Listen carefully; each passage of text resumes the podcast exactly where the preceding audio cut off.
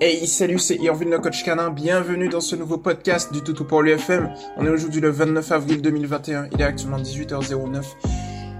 Et je suis véritablement heureux de vous accueillir dans ce nouveau podcast. Alors, un nouveau podcast qui sera dédié aujourd'hui à Myriam. Salut à toi, merci de ta confiance. Allez, je lis ta publie, let's go.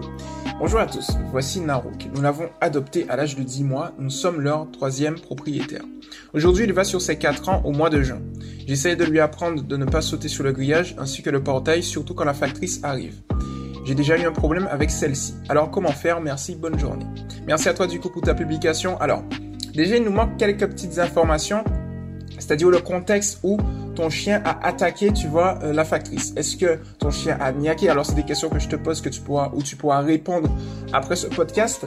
Bien évidemment, est-ce que ton chien a mordu violemment, a niaqué, a juste sauté, a fait tomber ta factrice? Dans quel contexte À quel moment? Est-ce que c'est lorsque euh, ton chien voit tout de suite la factrice? Est-ce que c'est au moment où elle rentre? Tu vois, tous ces éléments sont importants pour qu'on puisse optimiser. Maintenant, je te donne des conseils à fort potentiel de personnalisation et ensuite on va optimiser au fil du temps.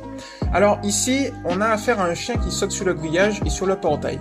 La question qu'il faut qu'on se pose, pardon, c'est pourquoi le chien saute? Eh bien parce qu'il est certainement distrait par quelque chose et qu'il a beaucoup d'énergie.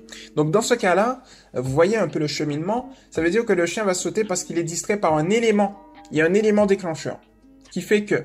Alors ici, pour régler le problème notamment par rapport à la par rapport à la factrice, puisque c'est surtout lorsque la factrice arrive euh, que ton chien commence à sauter, on a un challenge, on a un problème. Mais je préfère tourner ce problème en challenge. C'est-à-dire que en fait, pour adopter, faire adopter à un chien un nouveau comportement, il est nécessaire d'avoir une certaine récurrence. Une répétition qui va permettre d'ancrer dans la psychologie, voire dans l'inconscient du chien, le bon comportement. Le fait est que la factrice, eh bien, elle va venir une fois par jour. Ce qui fait qu'on n'aura pas en fait cette récurrence dans le comportement qui va permettre d'ancrer le bon comportement. Tu vois? Donc ça c'est le premier point.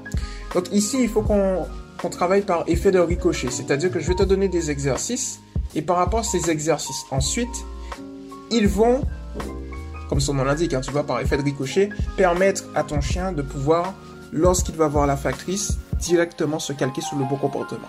La première chose que je te conseille, c'est déjà de faire une optimisation mentale et physique. Alors, j'aime bien donner cet exemple, chien fatigué, chien qui dort. Chien qui dort, chien qui n'a pas le temps forcément, puisqu'il faut de l'énergie quand même pour, de sauter sur la barrière ou sur le portail. Donc du coup, il faut que tu optimises. Pour ça, tu as deux environnements. Environnement intérieur, environnement extérieur. À l'intérieur de la maison, tu vas opter pour des jeux intelligents. Tapis de fouille, euh, des tricks, pas bouger, fais le mort, donne la patte, des jeux intelligents. Tous ces éléments, c'est un enrichissement mental qui va qui vont justement permettre à ton, à ton chien de pouvoir se canaliser. L'autre chose, c'est que aussi dans les tricks, tu vas avoir les autocontrôles, ce qui est très très intéressant. Ensuite, à l'extérieur de la maison, tu vas faire les tricks. Pas bouger, fais le mort, donne la patte. Tu peux mixer entre promenades euh, en laisse, tranquillement, où il marche à côté de toi. Bien évidemment, des, des moments en liberté. Des moments où tu vas aussi, si tu sens que ton chien a beaucoup d'énergie, qu'il souhaite par exemple aller voir un autre chien, mais qu'il est excité et qu'il tire, tu t'arrêtes net, tu attends qu'il se calme, tu lui demandes un assis. Lorsqu'il est assis, eh bien tu lui, voilà, tu le félicites par la voix et tu lui donnes l'opportunité d'aller voir la source de sa distraction. On appelle ça la méthode Primac et c'est très efficace. Tu peux généraliser ça à tout. Donc là, tu prends le prélude éducatif assis et tu vas, avant de lui donner quelque chose, tu lui demandes de s'asseoir. Tous ces éléments sont le socle, les fondations qui vont permettre justement à ton chien de mieux pouvoir gérer son énergie. Et comme son énergie sera optimisée, eh bien, ça va pas fonctionner. Son excès d'énergie ne va pas fonctionner comme un catalyseur, notamment lorsqu'il y aura des problèmes au niveau du grillage, au niveau du portail, etc., etc. Ok, maintenant au niveau du problème. Donc j'ai parlé tout à l'heure là d'effet ricochet. Moi, ce que je te conseille, c'est de te pointer, d'aller avec ton chien en face de ce fameux portail ou grillage et de l'observer. Alors au début, tu peux te doter d'une laisse de 2 mètres et tu observes ton chien. Si tu vois que ton chien commence à sauter, etc., etc., tu vas juste l'observer, tu vas rien faire. Tu vas l'ignorer carrément en fait, tu vois, c'est-à-dire que tu vas pas le regarder, tu vas pas le toucher, tu vas pas lui parler, tu vas le regarder, juste l'observer. Enfin, c'est un peu contre, euh, hein, Irvin. Tu vois, en fait, tu vas l'observer du coin de l'œil plutôt, hein, tu vois.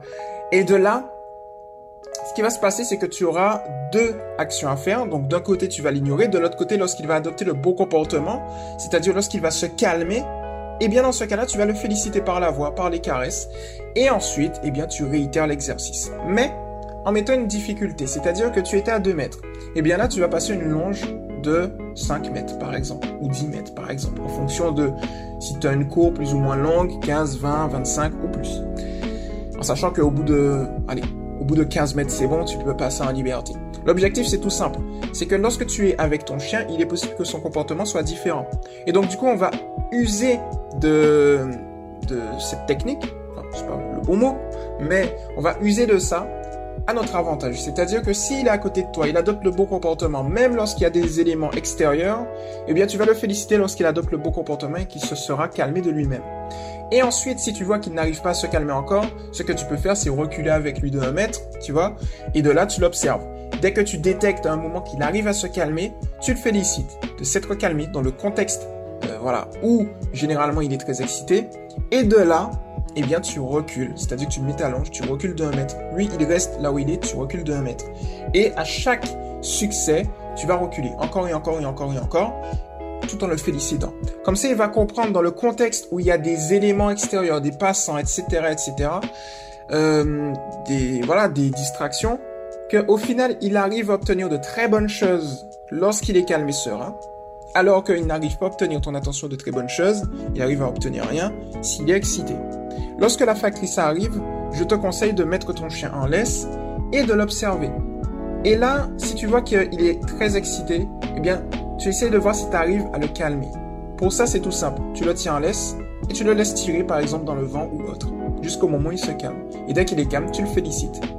C'est comme ça. Alors, la factrice c'est un peu pressée, donc ça va être un peu compliqué justement d'user de, son temps. Mais si par exemple la factrice reste un petit moment un peu plus que nécessaire, ce que je pense que ça, ça doit être compliqué, eh bien ça peut être intéressant parce que si on attend que ton chien se calme, et qu'il se calme effectivement et tu le félicites en présence de la factrice, au bout d'un moment, même si c'est une fois par jour, au bout d'un moment, eh bien, avec en complément des autres exercices que je t'ai donné de la dépense mentale et physique, ça va être un super truc, tu vois.